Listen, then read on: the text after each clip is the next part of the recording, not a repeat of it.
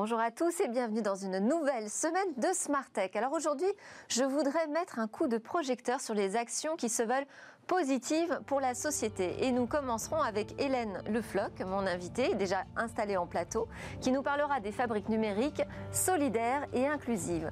Ensuite, Victoire Sicora nous présentera les news vues sur les réseaux sociaux. Et puis au cœur de cette émission, eh bien, je ferai appel à des spécialistes du tech for good. Alors quand la technologie veut faire le bien, est-ce utopique, est-ce angélique ou dangereusement solutionniste?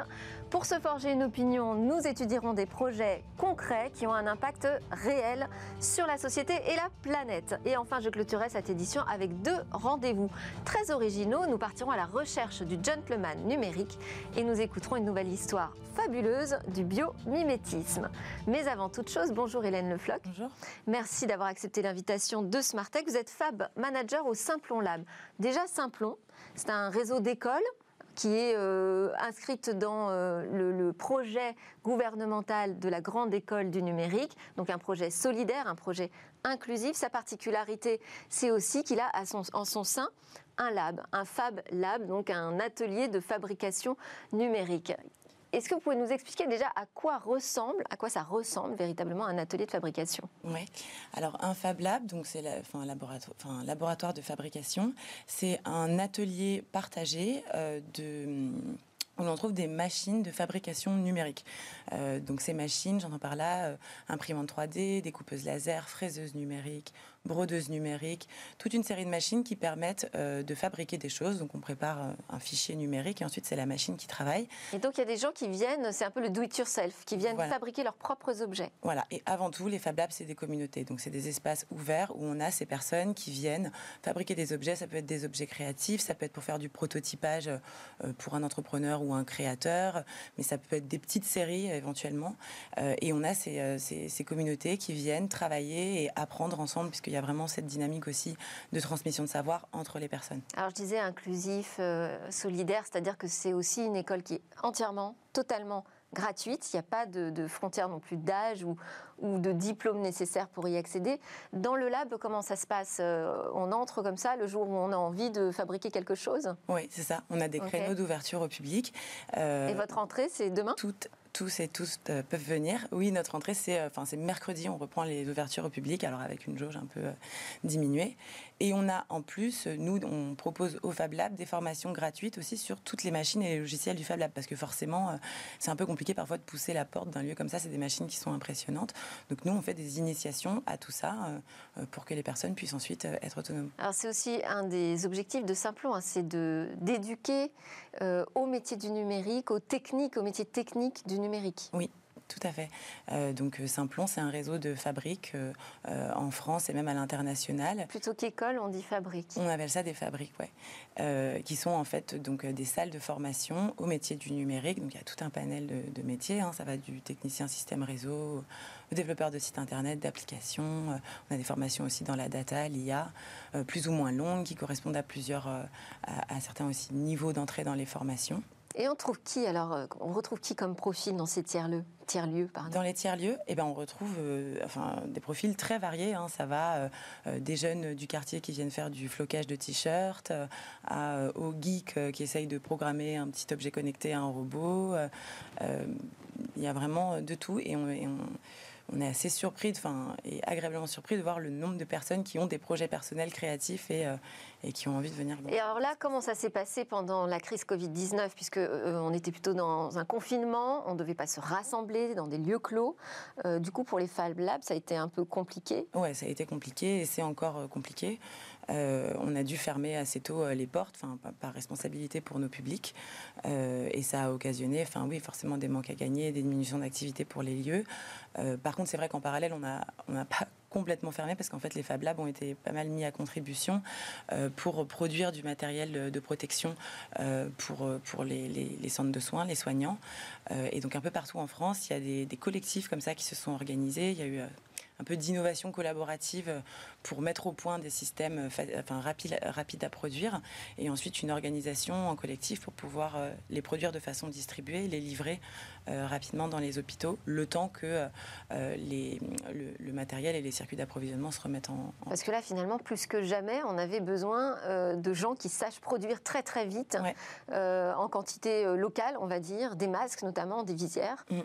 Et ça, ça a été fait dans vos ateliers? Oui, les, enfin, les Fab Labs ont, permis cette agilité-là euh, de dire en quelques jours euh, d'avoir euh, des personnes qui incrémentent sur un modèle et ensuite on trouve un modèle facile, rapide à, produire. On, on, est déjà tous, c'est un secteur qui communique beaucoup, on est déjà tous plus ou moins en réseau, donc on a utilisé ces réseaux-là pour s'organiser et, effectivement produire très rapidement. alors quelle est la philosophie? En quoi ce type de réseau, les Fab Labs, les fabrications les laboratoires de fabrication numérique permettent de faire progresser la société, à votre sens? Hum, bah, euh, il y a plusieurs raisons, mais déjà, bon, c'est vraiment des lieux, euh, c'est des lieux d'apprentissage. Donc c'est des, lieux d'éducation populaire en fait, et c'est pour ça d'ailleurs que en France on avait, on a déjà euh, cette, culture-là de l'éducation populaire qui, existe depuis très longtemps, et, les Fab Labs sont un peu aussi un, prolongement de ça. c'est des espaces de lien social euh, énormément. Les gens viennent aussi pour euh, rencontrer d'autres personnes. Il y a des idées qui naissent euh, dans ces Fab Labs. Certains Fab Labs sont très professionnels, vont vraiment réussir. Il y, a, des innovations qui peuvent sortir des Fab Labs, mais c'est pas forcément ça l'objectif. Et vous, Fab Manager, vous nous expliquez un peu votre métier. Il y a une qualification Fab Manager aujourd'hui? Oui, alors euh, je crois que le titre professionnel n'existe pas encore. Hein, ça doit être euh, médiateur numérique. Euh, mais, c'est un métier, enfin, c'est fiche de poste, c'est femme manager. Et donc le métier, c'est euh, couteau suisse. Hein, c'est gérer le lieu, les machines, l'entretien, l'approvisionnement, mais gérer surtout les communautés. donc faire en sorte que les personnes se rencontrent, créer des, créer des moments, proposer des, des, des projets techniques à réaliser ensemble. voilà. Et eh ben, super, donc animatrice, on va dire, d'un atelier avec une vocation sociale et inclusive. L'objectif, c'est aussi de faire rentrer les filles dans ces métiers du numérique. Alors, euh, merci beaucoup Hélène Le Floc de Simplon Lab. On va enchaîner avec les news, la sélection de news de Victor Sicora.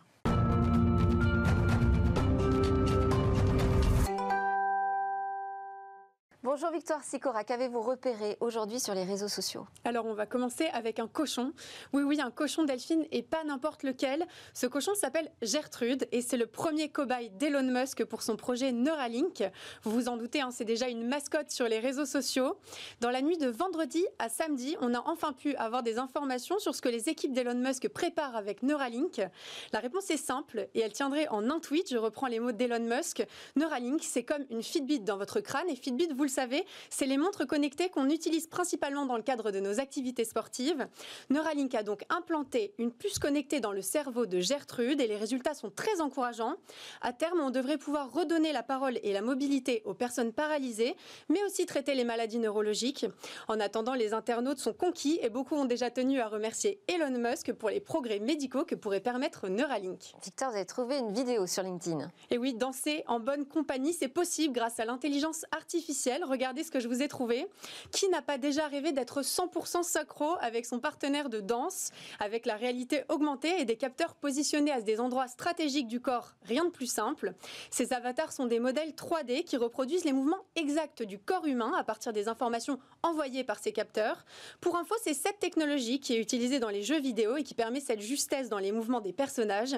C'est Steve Nouri, un spécialiste de la tech qui a partagé l'info, mais impossible de retrouver le créateur de la vidéo. Si vous avez trouvé, faites-nous signe. On reste sur LinkedIn avec une technologie qui voudrait révolutionner le diagnostic médical. Et oui, imaginez, Delphine, vous prenez une simple inspiration et on peut automatiquement vous envoyer un diagnostic médical précis en une poignée de secondes. Ça a l'air futuriste et pourtant ça pourrait arriver bien plus tôt que prévu avec l'apprentissage automatique. Ça s'appelle le Nanos et c'est un projet développé par des chercheurs israéliens. Autant vous dire que ça fait un buzz incroyable sur LinkedIn. Les acteurs de la santé sont aussi enthousiastes que les geeks.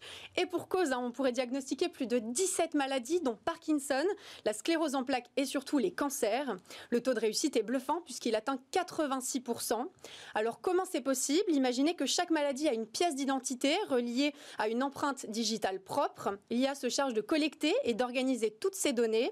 Ainsi, quand vous expirez, l'air qui sort de votre corps révèle ces informations et permet d'identifier automatiquement la maladie. Dans moins de 3 ans, ce procédé devrait être utilisé massivement. C'est ce qu'on suivra dans Smart Tech en tout cas. Alors maintenant, vous nous emmenez sur Twitter où la guerre euh, Facebook-Apple fait rage. Oui, c'est simple. Quand on tape Apple et Facebook dans sa barre de recherche Twitter, il y a plus de 500 tweets par heure. Les deux géants de la tech, vous le savez, se livrent une guerre sans merci. Tout a commencé avec la contestation de la taxe Apple. C'est cette commission de 30% qu'Apple prélève sur chaque transaction de l'Apple Store et qui rend dingue les développeurs.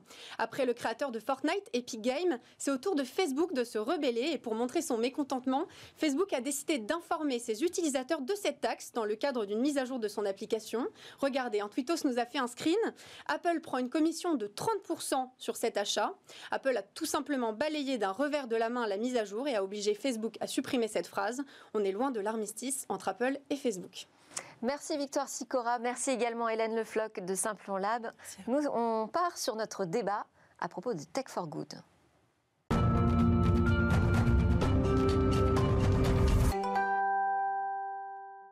Tech for Good, la technologie pour le bien commun. Alors derrière cette dénomination, on trouve vraiment de plus en plus euh, d'adeptes.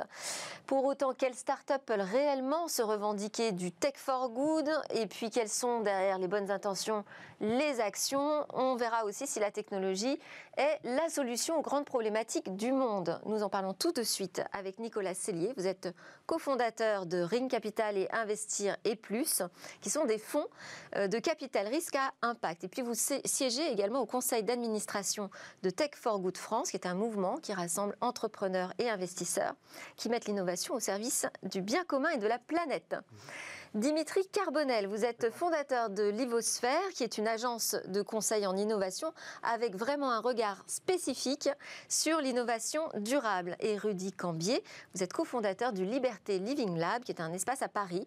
Lui, il réunit tout l'écosystème en fait autour de l'innovation à impact. On y trouve aussi bien des ONG, des petites associations que des grandes entreprises d'intérêt général ou encore des start-up, bien évidemment, des économistes et des chercheurs. Alors, Nicolas Célie, on va démarrer ensemble. Dans le manifeste de Tech for Good France, moi, j'y ai lu euh, qu'il fallait y apporter une définition euh, très exigeante de ce que c'est le Tech for Good. Alors, quelle est cette définition? Alors, voilà, il y, a un débat. Je pense que c'est compliqué. Il faut définir la Tech for Good. On voit, autant il y a cinq ans, personne ne pensait que c'était possible et qu'on ne pouvait pas aligner philanthropie et business. Aujourd'hui, chaque business, chaque investisseur se revendique de l'impact de la, du for good. C'est compliqué d'y voir clair. Autant ça n'existait pas il y a cinq ans. Aujourd'hui, on voit que c'est un peu la porte ouverte à pas mal de, de tartuffes ou de, on appelle de social washing ou de, ou de, communication. On a le greenwashing et le social, social washing. greenwashing, exactement. Bon, je pense qu'il faut des trames communs. C'est compliqué d'enfermer la tech for good dans des critères administratifs, euh, dans, de, l'emprisonner. Euh, je pense que le critère de, de base, c'est penser qu'on peut aligné par la technologie, que business, économie et euh, le service du bien commun peuvent se rejoindre, pas s'opposer, s'aligner, voire se, renforcer euh, Alors qu'est-ce que c'est ce bien commun? Comment on sait ce qui est bien ou pas bien pour la planète, pour la société? Alors Qui décide finalement? Nous, on le définit, c'est l'entrepreneur d'une certaine façon qui décide. C'est la façon dont on le définit, c'est l'entrepreneur par l'innovation résout un problème environnemental. Ça, je pense qu'ils sont. Alors, on peut se tromper ou résout un problème social. Ça peut être typiquement une, un, un Carnot Computing qui dit ça n'a pas de sens de, payer, euh, de dépenser de l'énergie et de l'argent pour refroidir des data centers, alors qu'au même moment, euh, la même banque est en train de dépenser de l'énergie et de l'argent pour chauffer des gens l'hiver. Euh, donc c'est trouver un alignement. C'est aussi, et socialement, c'est typiquement toutes les, on l'a vu, toutes les startups qui, qui ont innové sur le rapprochement entre les anciennes générations, notamment, on l'a bien vu dans, le sujet du Covid, des gens comme Familéo qui permettent des, réseaux sociaux entre bah, des, anciens en EHPAD et leurs petits-enfants. C'est des gens qui innovent pour résoudre des problèmes sociaux. Dimitri Carbonel, vous êtes un expert en innovation, vous êtes même expert innovation euh, à la BPI. Quand est-ce que vous avez pris ce virage euh, du durable, de l'éco-responsable? À partir de quand il y a eu une prise de conscience? Alors la prise de conscience, je dirais, elle, date depuis un certain temps. J'avais écrit euh, peut-être il y a 5-6 ans déjà un ouvrage sur comment passer d'une société euh, Formule 1 à une société tout-terrain. Mais vraiment là où j'ai commencé à basculer, c'était l'année dernière. J'ai fait même une pétition euh, concernant PepsiCo qui est passé du carton au plastique, enfin Tropicana. Puis après, j'ai écrit sur la loi économie circulaire. Mais le vrai changement, ça a été à Change Now, où là, je me suis rendu compte que la technologie, en fait, avait un réel impact sur l'environnement mais aussi des impacts aussi bien positifs, mais aussi négatifs. Et je pense que c'est vraiment essentiel de garder cette vision d'un équilibre entre les deux. Hein. Euh, sinon, euh, on a l'impression que soit c'est parfait, soit c'est catastrophique. Et sans cette vision, ben, on ne peut pas prendre de bonnes décisions. Rudy Cambier, alors on parlait de la définition du tech for good et on a évoqué la question du business model. Comment on fait pour concilier business model et impact social environnemental? C'est tout l'enjeu du, euh, moment, hein. c'est-à-dire qu'on sort effectivement de 15 à 20 années de, de responsabilité sociale et environnementale des entreprises.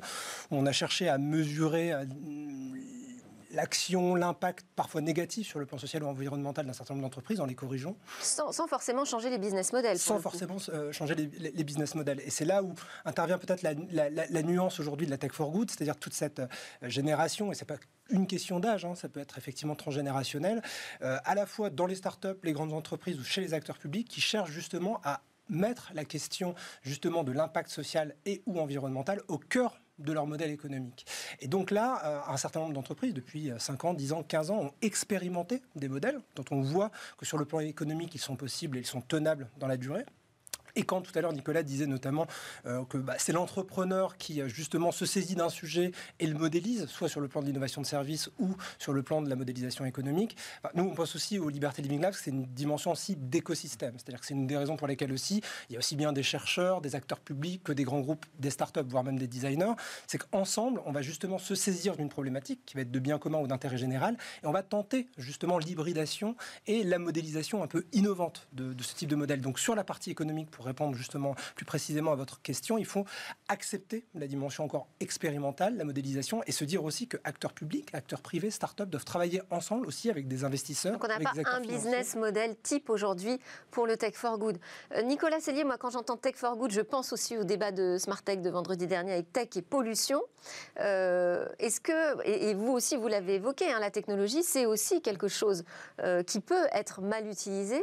Est-ce que vous, vous pensez quand même qu'on est dans une surconsommation, un suréquipement, et qu'on doit un peu réduire la voilure sur les technologies Est-ce que c'est compatible avec la mobilisation de Tech for Good?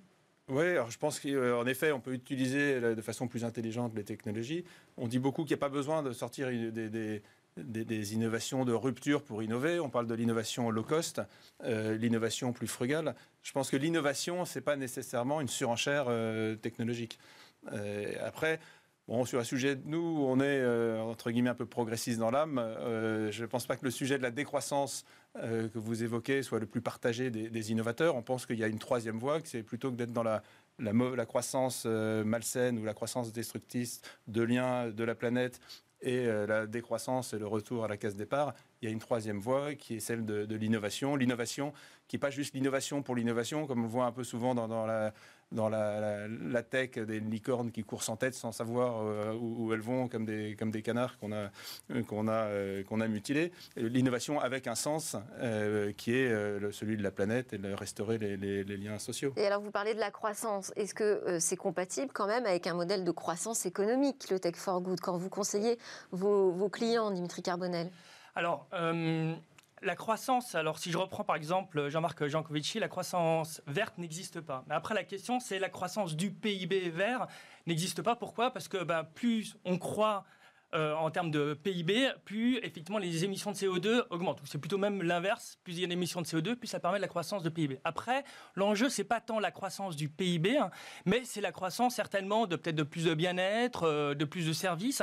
je pense qu'il faut vraiment changer d'indicateur par rapport à ça, parce que sinon on reste coincé dans cette histoire de ah non la décroissance c'est un mot tabou, faut surtout pas en parler, alors qu'on peut très bien parler peut-être de décroissance de PIB. So what? Mais c'est pas le problème croissance, par exemple, effectivement, de services, de bien-être. Euh, il y a, que ce soit sur le plan économique, sociétal, mais aussi euh, gouvernance, ce sont des éléments qui sont essentiels. Hein.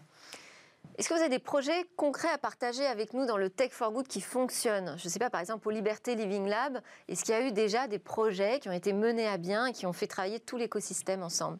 Il y a deux projets phares qu'on conduit actuellement. Le, premier, c'est un programme qu'on a initié qui s'appelle Shift Lab et dont l'objectif est justement d'accompagner aussi bien les grandes entreprises, les startups que les acteurs publics sur la modélisation économique des projets euh, technologiques à impact. Donc là, c'est vraiment faire converger euh, performance économique et impact social et environnemental, comme on intègre les critères notamment que, Dimitri évoquait précédemment. Et puis le deuxième projet qu'on conduit maintenant depuis plus de deux ans, c'est qu'on a aussi, en parallèle de nos activités, dans notre lieu d'innovation, créé un accélérateur euh, de start-up tech pour l'intérêt général ou de bien commun, qui se saisissent des problématiques telles que la santé, l'emploi, l'environnement, et qui développent des technologies, des modèles économiques associés, et donc on les accompagne dans la création de leurs projets. Et comment vous mesurez leur efficacité, leur réussite? Quel est le critère de réussite? Il y a un scoring? Il y a, Alors, il n'y a pas un critère de réussite, il y en a plusieurs. Aujourd'hui, je le disais tout à l'heure, il faut assumer aussi la dimension expérimentale, mais de plus en plus, Dimitri l'évoquait également, on travaille sur des référentiels, sur ce qu'on appelle également de la mesure d'impact. Et aujourd'hui, la mesure d'impact va se mesurer aussi bien sur le plan de la performance économique, que sur l'impact social et environnemental. Ça peut être le nombre d'emplois créés, ça peut être le bien-être au travail, ça peut être aussi à l'extérieur de l'entreprise sur des problématiques comme l'éducation ou l'environnement, euh, bah, l'empreinte qu'on a sur les sujets sur lesquels on travaille. Enfin, c'est un monitoring, un monitoring qui est quand même assez complexe, hein, assez très très complexe. Mais vous, vous, du côté des capitales euh, de fonds d'investissement, vous avez besoin d'avoir euh, des choses assez concrètes. Quand on investit dans les sociétés impact, l'impact est du business model de, la société. Je prends un exemple, on investit dans une société qui s'appelle Castali. C'est un gars qui veut la suppression des bouteilles en plastique et trouve que mettre de l'eau en bouteille, lui faire faire 900 km euh, en moyenne pour, dans, du plastique, c'est une aberration. Il a monté des fontaines d'eau avec un kit et il dit dès qu'il vend une fontaine, il sait que ça supprime X bouteilles en, plastique. Donc il sait que son chiffre d'affaires est directement corrélé à de la suppression du remplacement de bouteilles en vous, plastique. Vous, chez Ring, par exemple, euh, vous, mesurez ça, de, ben, cette équation? Exactement. Nous, on a un double business plan un business plan qui est un business plan financier auquel on attache un business plan d'impact. Donc chaque, les critères seront différents. Une boîte comme Simplon, qui a pris Mais des il n'y a pas de rémunération sur ce critère impact. Si, ben, dans l'occurrence, toute l'innovation doit être là. C'est aligner les autres. Plus j'ai de la rémunération dans l'impact, plus je peux avoir de la croissance pérenne, plus j'aurai d'impact, et vice-versa. Quand, quand Castali vend une fontaine à eau, c'est des milliers de bouteilles en plastique qui disparaissent. Donc l'impact, il est complètement lié au, chiffre d'affaires, à l'activité de Castali. Quand un, Simplon, qui a une activité de formation de gens, au début des gens des quartiers sans emploi, de plus, forme, plus quelqu'un sort avec un contrat de freelance ou un CDI de Simplon, euh, plus c'est une formation qui aura eu un impact très fort. Donc c'est essayer justement d'aligner à la fois le, cœur du business model, et c'est ça qu'on doit changer, c'est ça la révolution de la tech for good, elle est la même que la révolution digitale, c'est ne pas faire de la tech for good de l'impact quelque chose d'externe, mais aller changer le cœur même des business models, de la même façon qu'on devait changer avec Internet, on ne devait pas juste faire un site Internet, mais on a du le digital, les gens qui ont réussi, c'est qui ont complètement revisité leur, leur modèle à l'aune du digital.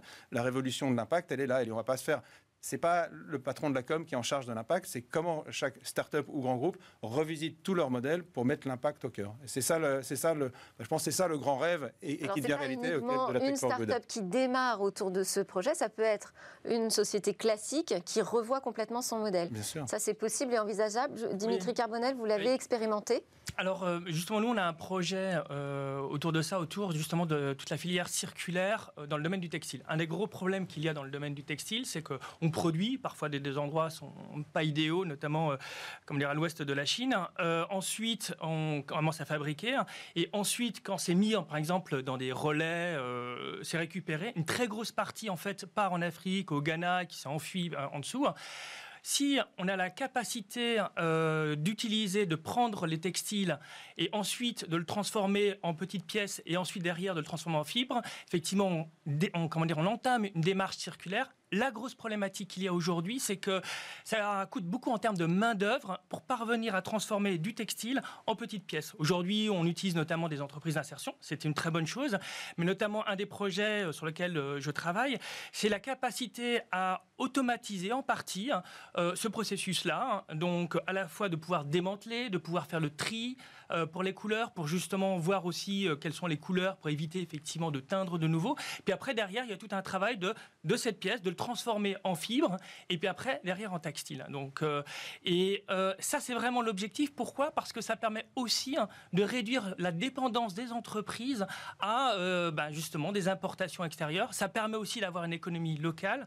Ce qui est un dernier point aussi qui est, qui est essentiel, c'est de se dire que certes effectivement il y aura peut-être plus d'automatisation, plus de, de robots, etc mais ils seront locaux. Et en plus, ça fera grandir beaucoup plus l'économie circulaire au niveau local, plutôt que d'avoir exporté ça euh, ou importé ça, entre guillemets, euh, à l'extérieur. Euh, Rudy Cambier, est-ce qu'on a un écosystème français, européen, qui est solide là autour du Tech for Good? Oui, qui commence à le devenir, qui commence très concrètement à le devenir sur le plan déjà économique, sur le plan de la vision. Et puis, euh, bah, comme Nicolas l'incarne aussi, en étant au bord de Tech for Good France, avec aussi une filière qui se structure en France. Et, la France est très clairement locomotive sur, euh, sur cette problématique. Et là, la période de crise Covid, elle a plutôt encourager cette économie circulaire et les nouveaux projets Tech for Good? Elle a, montré euh, à quel point justement ces, entreprises étaient, euh, le, futur et l'avenir. C'est-à-dire qu'on on les a beaucoup sollicitées.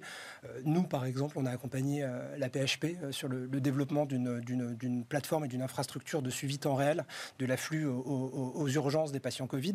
je sais qu'il y a beaucoup de, je pense à Protège ton soignant, beaucoup de, de start-up justement de la Tech for Good qui se sont aussi mobilisés en écosystème pour apporter des réponses concrètes sur le lien avec les patients, sur le lien aussi avec les, les, soignants. Donc il y, a, des choses très fortes qui se dégagent effectivement. Et, et qui vont réussir à s'installer sur le long terme? Parce que finalement, est-ce que ce ne sont pas des modèles euh, un peu fragiles, en fait, qui répondent à des urgences euh, bah, à un moment, à un instant T? Bah, je, reviens, enfin, je pense qu'on a en France cette culture-là. Je, reviens sur ce que dit Rudy. Un tissu associatif. Ouais, plutôt que de singer les licornes, les, Américains, on a, nous, même dans l'histoire de la France, le, le, bien commun et la croissance économique ont, été, remontent à des, centaines d'années. On l'a vu avec l'apparition des mutuelles. On a, on a cet ADN-là. Et cet ADN-là, aujourd'hui, je pense qu'il est un peu au centre du jeu. On a la chance. aujourd'hui, c'est quand même, ce que je disais, un tissu associatif, c'est quand même à but non lucratif. Hein.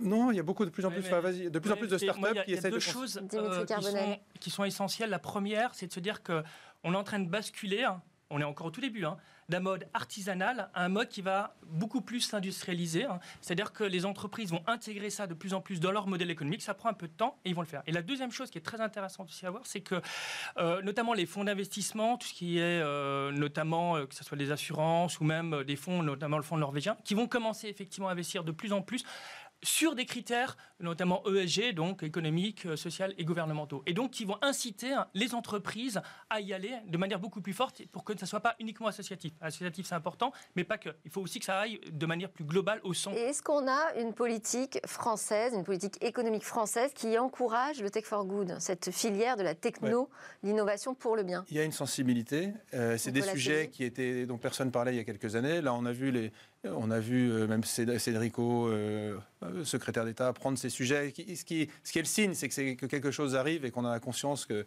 ça, peut, ça, peut changer la donne.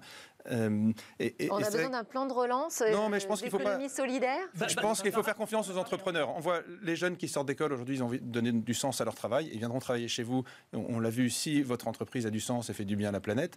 Les, le jeune, les gens qui épargnent veulent que leur épargne ait du sens. On voit que les, les collègues d'épargne solidaire a été multiplié par, par euh, deux au cours des 18 derniers mois. On le voit avec l'apparition de nouvelles marques qui produisent du local. Le consommateur, avec son argent, il veut aussi donner son argent à des, marques qui font le bien. Donc quand vous avez des investisseurs, des talents et des clients qui disent les gars, il va falloir arrêter de mettre le bordel partout. Maintenant, les liens sociaux, la planète, c'est le plus important. Si on n'a pas le choix, on, est, on est, mort.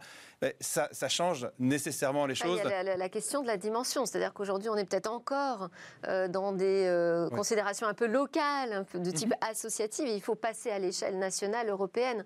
Vous, je vous ai vu euh, secouer la tête quand j'ai parlé d'un plan de relance d'économie solidaire, euh, Rudy Cambier. Pourquoi donc? Bah Oui, parce qu'il faut, il faut effectivement y intégrer la vision d'une filière Tech for Good dans le cadre de ce plan de relance. C'est-à-dire que le plan de relance euh, doit aussi passer par des investissements dans le champ de l'économie euh, de demain. Et l'économie de demain, bah, c'est également euh, le social, c'est également l'environnemental, c'est la santé, on l'a vu au cours des derniers mois. Et donc ce plan de relance, effectivement, ça doit être une merveilleuse opportunité pour un certain nombre d'entreprises, de start-up, parce que ce n'est pas que des associations qui peuvent justement passer à l'échelle et impacter plus globalement encore sur l'économie et sur ces problématiques sociales et environnementales. Environnement et social, c'est compatible? Parce que parfois, on voit qu'il y a des, quand même des objectifs opposés. Oui, je, Dimitri Carbonel. Ce qu'il y a, c'est qu'effectivement, c'est comme euh, dans tout domaine, parfois, ça peut être opposé. Hein. Ce qu'il faut, c'est dès le départ concevoir pour l'intégrer les deux. Notamment, pour reprendre par rapport au plan de relance, il y a Barbara Pompili qui, très récemment, a dit qu'elle a intégré, hein, enfin, l'a poussé pour intégrer l'éco-conditionnalité hein, euh, des aides. Ça, c'est un, facteur important. Il faut aussi qu'elle intègre la partie sociale, euh, sans doute aussi gouvernance, pour que lorsqu'on fournit une aide à une entreprise, eh bien, on sache aussi quels sont les impacts positifs et négatifs euh, qui, sont acceptés ou qui sont demandés dans le cas d'un impact euh, positif. Hein. Oui, Rudy Cambier. Et, juste, je crois beaucoup aussi, sur, on, parlait de la notion d'écosystème et ce lien entre start-up, grands groupes, acteurs publics. Je crois beaucoup aussi au rôle dans les prochains mois et les prochaines années des directions des affaires financières ou des directions des achats des grands groupes et des acteurs publics pour soutenir l'émergence. véritablement cette stratégie. Et en termes de technologie, on a la 5G qui arrive, mm. euh, bon, qui est quand même sous le feu de beaucoup de polémiques.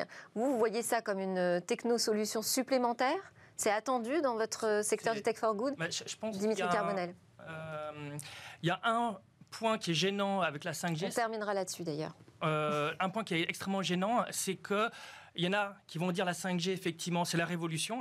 Pour moi, c'est plus une stratégie, enfin, c'est plus une technologie qui peut être complémentaire, qui a complètement du sens pour les entreprises, par exemple pour les véhicules connectés, ou par exemple si. mais ça, c'est pas du tech for good là. Non, mais dans les territoires ruraux, par exemple. La télémédecine Exactement. Pour faire par exemple de la télémédecine ou un territoire qui euh, n'est pas connecté en fibre, ça a du sens. En revanche, commencer à faire ça dans certains centres euh, pour faire entre guillemets du Netflix euh, à beaucoup grand, enfin une vitesse beaucoup plus importante ou un débit plus important, là ça n'a pas de sens. Et je pense que ça va jouer beaucoup sur la couverture.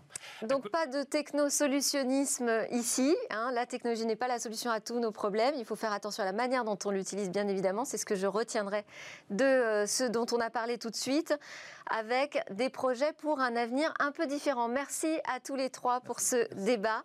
Et puis je vous invite à partir à la recherche du gentleman numérique. C'est juste après la pause.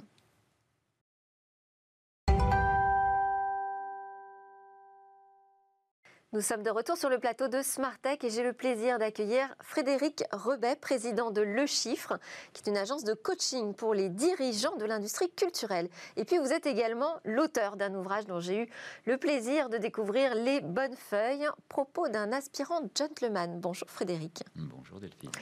Alors, en découvrant votre recueil, j'ai eu envie de savoir si l'on pouvait être un gentleman dans le monde numérique. Mais pour cela, vous allez me dire, Frédéric, j'imagine hein, qu'il faut déjà savoir ce que c'est un gentleman. Tout à fait. Alors, euh, le, gentleman, euh, d'abord, ce n'est pas une figure du passé. Vous avez raison de le ramener dans un monde numérique parce que c'est une notion euh, intemporelle, universelle. Elle n'est pas exclusivement britannique. Et je dirais qu'elle s'impose encore plus dans un monde numérique. Alors à quoi on le reconnaît, ce gentleman? Alors on pourrait lui donner, euh, je dirais, cinq qualités qui, à mon avis, font la marque du gentleman. La première, c'est essentiellement porter attention, porter attention aux autres. Et vous verrez que cette qualité d'attention, qui se perd beaucoup, on, on porte peu attention aujourd'hui, va permettre à vos aptitudes de se développer. La seconde, c'est la corollaire de l'attention, c'est l'écoute, savoir écouter. Nous sommes dans un monde bavard, euh, non seulement par la parole, mais par les images. Donc là, par exemple, il ne faut pas que je vous interrompe. c'est pas très gentleman. Euh, quand c'est vous, c'est agréable. Donc, ça me permet de, de, relancer. Non, c'est euh, écouter et échanger. En fait, l'écoute, c'est pas simplement être passif. C'est si on porte attention et qu'on écoute, on peut avoir, comme nous l'avons, un dialogue. Et c'est ça qu'il faut retrouver. Le discernement, c'est la troisième qualité, c'est celle qui relie l'ensemble vos qualités d'attention et d'écoute, elles seront gâchées si vous n'avez pas cette qualité de discernement. C'est très important. Euh, il y en a une qui est l'empathie. Euh, l'empathie, c'est malheureusement un mot galvaudé qui a perdu un peu de son sens. Euh, de même, si vous n'avez pas porté attention préalablement, vous ne pourrez pas avoir une empathie. L'empathie, c'est pas quelque chose qui se déclame. On ne se prévaut pas de sa propre empathie. C'est comme la modestie. Euh, vous connaissez certainement beaucoup de gens modestes et qui tiennent absolument ce que ça se sache. Et alors la cinquième qualité du gentleman? Eh C'est la curiosité, c'est l'ouverture d'esprit. Sans, curiosité, on ne peut pas s'ouvrir au monde. On, ne peut pas euh, comprendre le monde. Être, euh, être curieux, être un gentleman, c'est s'ouvrir, dépasser sa propre culture et être mu par justement cette curiosité et l'envie d'aller vers les autres. Avant de vous poser la question de la manière dont ça peut se, se, concrétiser dans le monde numérique, moi je tenais quand même à dire qu'à Bismart, on a un gentleman, je crois. Une belle figure de gentleman, c'est Michel Denisot. Voilà, petit clin d'œil. Alors, donc, comment ça, ça, peut se passer dans le monde numérique? Parce qu'effectivement, on est plutôt dans euh, un monde où on n'a pas le temps, où on n'écoute plus, où on est moins attentif.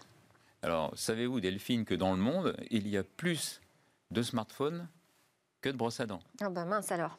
on ne le dit pas assez. D'ailleurs, le téléphone permet de tenir à distance euh, une personne, un interlocuteur qui aurait une haleine à décoller du papier peint. Donc, il va falloir. Là, Frédéric, on n'a plus qu'une minute pour donner un conseil concret euh, à, tous ceux qui nous regardent, la manière dont ils peuvent être un gentleman aujourd'hui sur les réseaux sociaux, par exemple. Alors, rapidement, euh, on n'a pas le temps de développer, mais pour vous donner une clé, reprenez le temps prenez le temps de la réflexion. C'est très important. C'est-à-dire, je ne tweete pas tout de suite, je réponds pas tout de suite à un mail. Voilà. Vous avez des outils. On parle dans votre émission, on parle beaucoup de technologie. Donc, ces outils, il faut s'en servir. Vous avez par exemple les brouillons. Donc, avant de, de renvoyer quelque chose ou d'écrire, faites un brouillon, vous le laissez reposer. En cuisine, on dit réserver. Vous préparez une sauce, vous réservez. Faites la même chose avec vos emails, faites la même chose avec vos messages. Donc, ça, c'est très important. Ensuite, euh, ce qu'il faut euh, pouvoir développer, c'est euh, savoir à qui on s'adresse. C'est-à-dire que souvent, on fait des répondre à tous, on s'adresse à un large public. Or, vous avez les outils, soit Facebook ou les réseaux sociaux, amis, relations. On ne le fait jamais, mais pensez à le faire. Public, privé, finalement. Faire cette différence entre le domaine. Exactement. Ce qui est d'ailleurs la définition de la civilisation. Milos Kundera, euh, le philosophe, disait le privé et le public sont deux mondes différents. Le respect de cette différence est la condition sine qua non pour vivre en homme libre.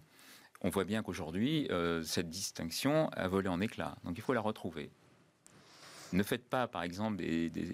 on, va, terminer sur Kundera. Je suis désolée parce que là, vraiment, je ne suis pas un gentleman de vous interrompre. Mais malheureusement, nous sommes pris par le temps. Merci beaucoup, Frédéric Rebet, pour ce premier aperçu voilà, du on, gentleman. Voilà, on développera avec grand plaisir. Gentleman numérique. Je rappelle que vous êtes auteur donc d'un texte propos d'un aspirant gentleman. Et puis maintenant, on va écouter, être attentif à ce que nous dit la nature.